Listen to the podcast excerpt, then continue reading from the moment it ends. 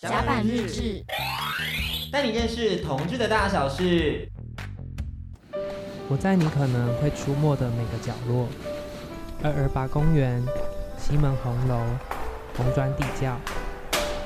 我掌握每一个机会，现身、现身，电视、电影、广播、插画，流浪的我与寂寞的你，我们在甲板相遇，谈谈我们的故事。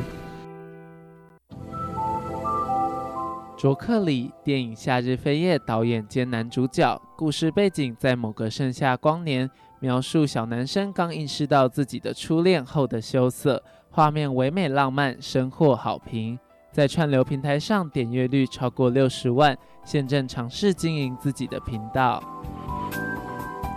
有请卓克里和听众朋友打声招呼。Hello，大家好，我是卓克里，又再次来到我们的录音间。上周是在待会六点的节目《地狱夜火相见欢》嘛？对。那本周登上甲板，我们先来聊聊你自己看到甲板日志的一些心得好了。就毕竟你也算是有先看过我的粉砖的。对，我算是有先关注一下这个节目，我觉得你们蛮厉害的。只有我啦，目前目前之后还会有另外搭档，但是好，那 那就你，对你还蛮厉害。你是你是虚荣心是不是？对对对，就是要虚荣心一下。哎 Okay.、欸，我最后一集虚荣心是不行的。好好好，没有，就是觉得可以就传达很多同志一体的东西，然后广纳了很多。这一方面的一些娱乐性的或是知识性的议题，我觉得这是蛮好，所以我觉得很荣幸可以来这个节目。太多称赞了，回归正题。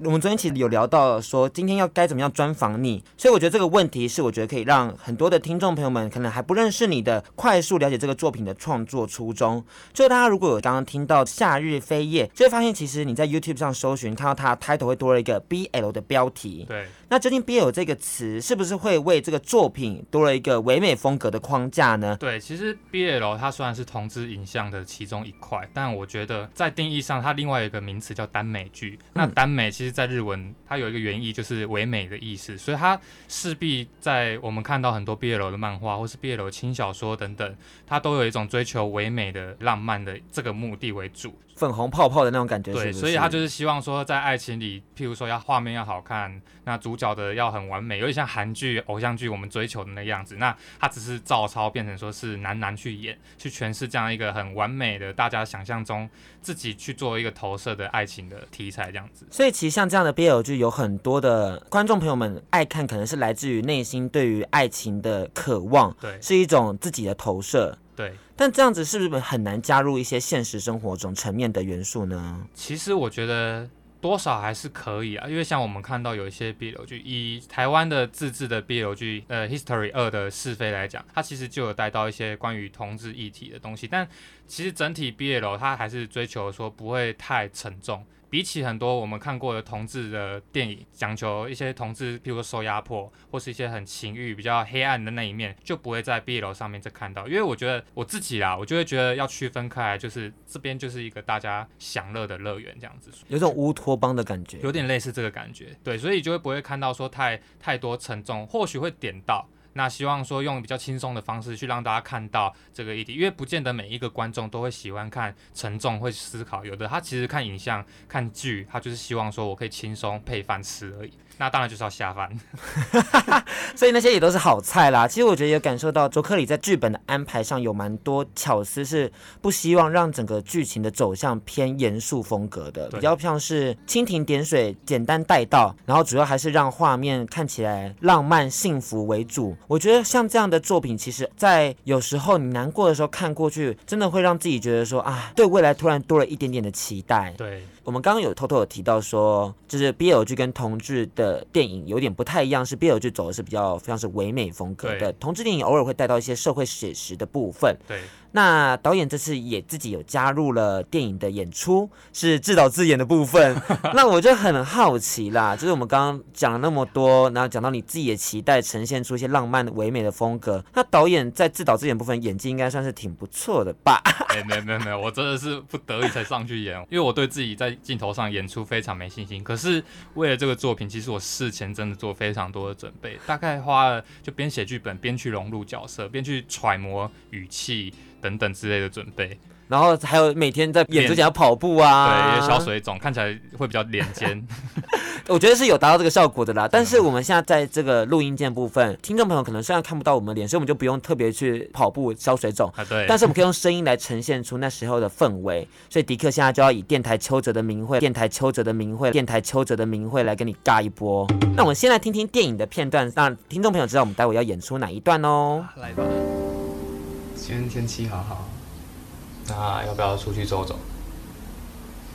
不要，我想在家里。好啊，都听你的。嗯，话说，我们现在应该是情侣关系吧？是吧？那情侣之间都会做什么事情？嗯，抱抱。但是我们现在已经抱在一起了，不然你还想要干嘛？我就是不知道才问的。刚刚那一段是他们在确定彼此关系之后，庭亮男主角，然后和他的家庭教师在确定彼此关系之后的一个对谈。那卓克里先跟大家分享，他演的是 老师的部分嘛？老师的部分，对。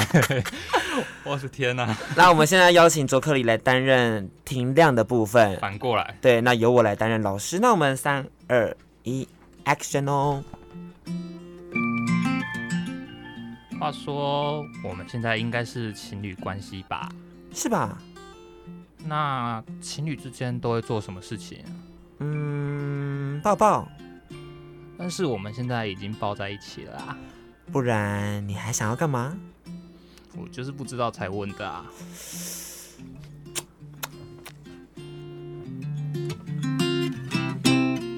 哦，天哪，我太尴尬了吧！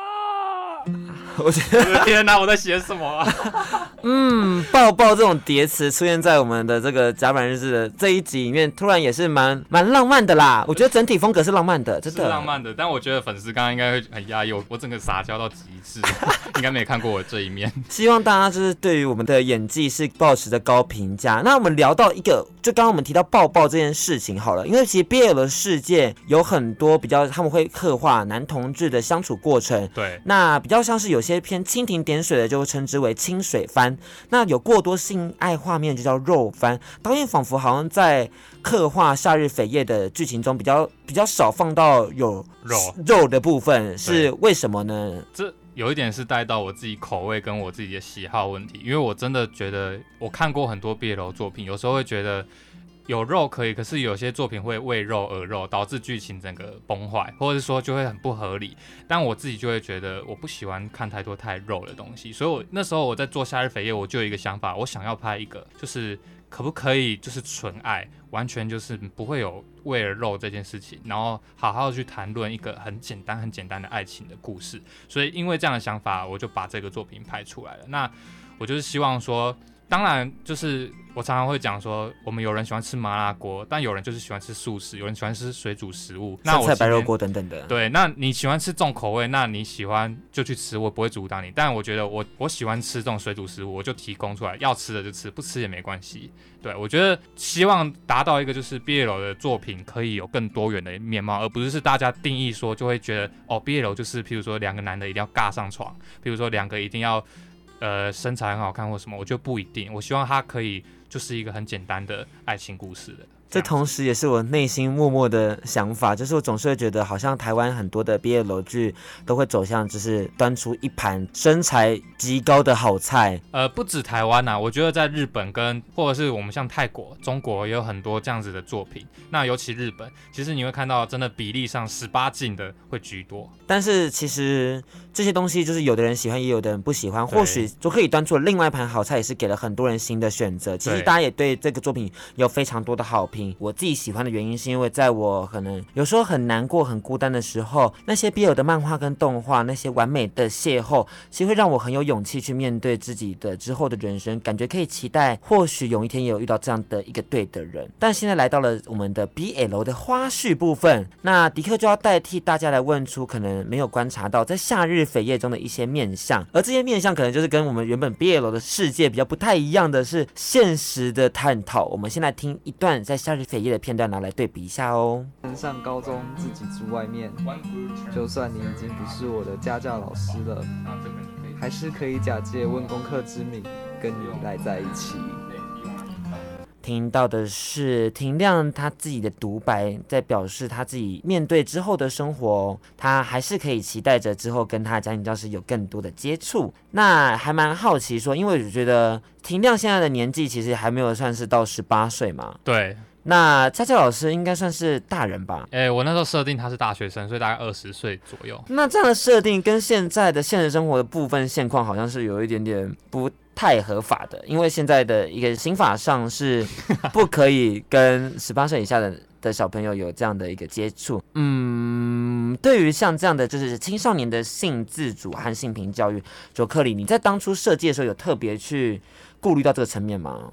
其实那个时候没有多想太多，但这个角色设定出来，当然就被我朋友酸说啊，你这个是狼师啊，这是狼师啊，因为就是勾引未成年。然后我我那时候还一直据理力争，但其实也没什么好争，你这法律上就是不合法。但我那时候刻意的有点想要回避这个东西，因为虽然说法律上不合法，但是。多少还是有可能会发生，因为高中其实国高中是一个情窦初开的时期，你对于一个比较年长的人，你或许就是会有这样的想法。那其实，在 BL 作品有时候其实就是可以跳脱出这个社会框架，像有一部 BL 的那个日本动漫叫做《纯情罗曼史》吗？纯情罗曼史还好，是 Super Lovers。哦，我知道。那那一部的主角是一个大人对一个小孩，小孩才八岁，那个我真的有点。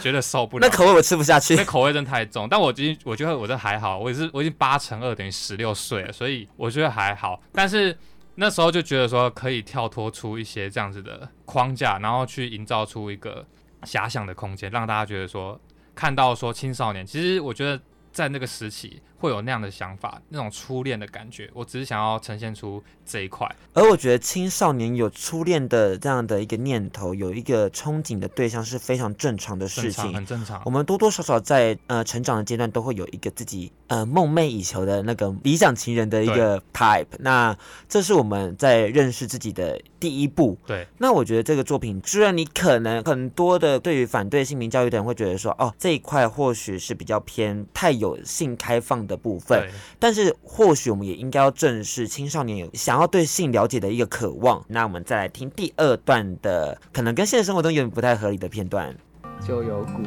很想抱住你的冲动。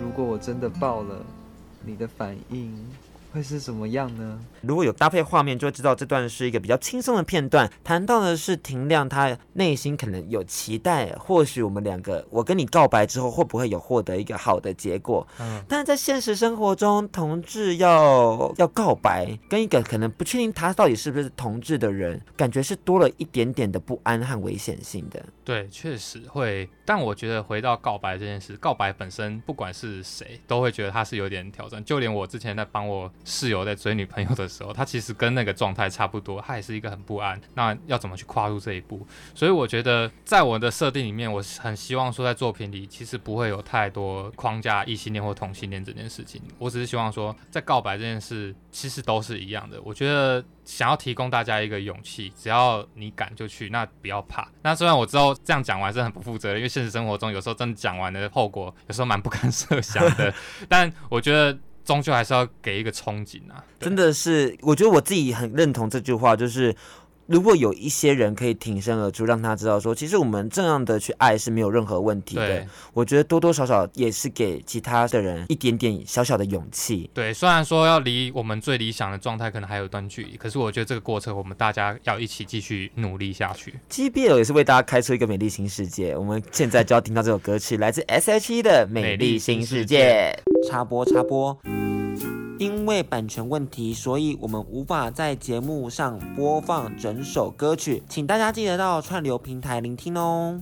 创作这件事情本身就是可以天马行空的去发挥，而且我觉得迪克也和许多的观众朋友们一样，是看到很激动，而且暖到哭的，还蛮好奇，像卓克里从看 BL 到拍摄 BL 这件事情，你觉得你想要给大家什么样的能量呢？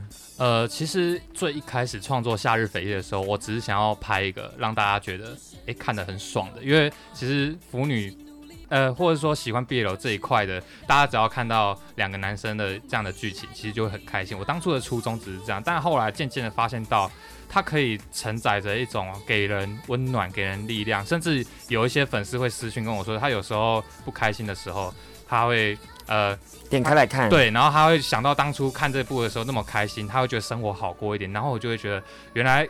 其实 BL 可以做到事情这么多，那他就是可以温暖人心，所以我觉得这就是我希望 BL 未来可以做到的事情。而 BL 其实同时，就像我们刚刚提到，它很像是一个乌托邦。我们或许在现实生活中有些无法完成的事情，在 BL 的世界里面都可以完成。而我们同时也可以期待着未来，是不是自己也有这样的一天能，能能够遇到这样的一个人，或是遇到一个这样的美好的事情。我自己是这样期待的啦，我不知道你有没有过。我大家都会多少对爱情有一个憧憬，真的。呃我觉得 BL 也算是建构了我们对于同志世界的一个小小的一个想象。对。那我们现在来聊到最后，就是你因为您您的粉丝有特别交代，就是说今天一定要逼问你出你的未来规划，就是下一部作品 when when。OK，我我最先要先讲这个已经回答好几万次了，就是呢，夏日扉页不会有二，就是它不会有续集，但是我一定会再创作出新的作品。那未来规划，我觉得 when 这个实在很难讲，因为，譬如说资金啊，还有很多现实层面问题要考量。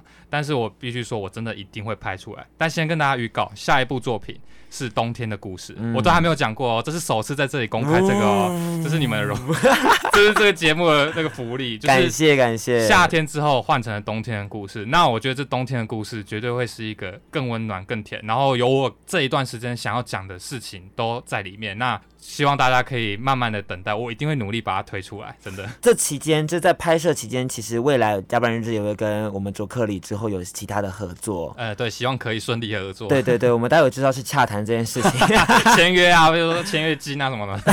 其实大家就洽谈这部分啦。那我们先来听到你现在要点播的歌曲是什么歌曲呢？我点的是越界的。片尾曲就叫做《越界》，因为《越界》这一部 BL 对我来讲，我觉得它给我很大启发，它让我看到我自己心目中最理想的 BL，就是不只打破了攻与受的边界，然后它是单纯描述纯爱，也没有太过度的卖肉，所以我觉得很适合在这个最后推荐给大家，然后同时也告诉我自己，这一部会当做我未来创作的一个提点，典范对，典范。甲板日志，带你认识同志的大小事。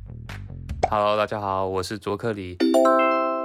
去年在朋友的牵线之下呢，认识的甲板日志，然后我们聊了很多关于 BL 的创作。那今年刚好我的最新的 BL 短片要上映了，六月十九号晚上九点，在我的 YouTube 频道桌客里准时上线。那如果不想错过的话，记得一定要订阅。还有我们会有很多的花絮跟剧照都会放在粉丝专页或者是 IG，那就记得按赞分享来追踪喽。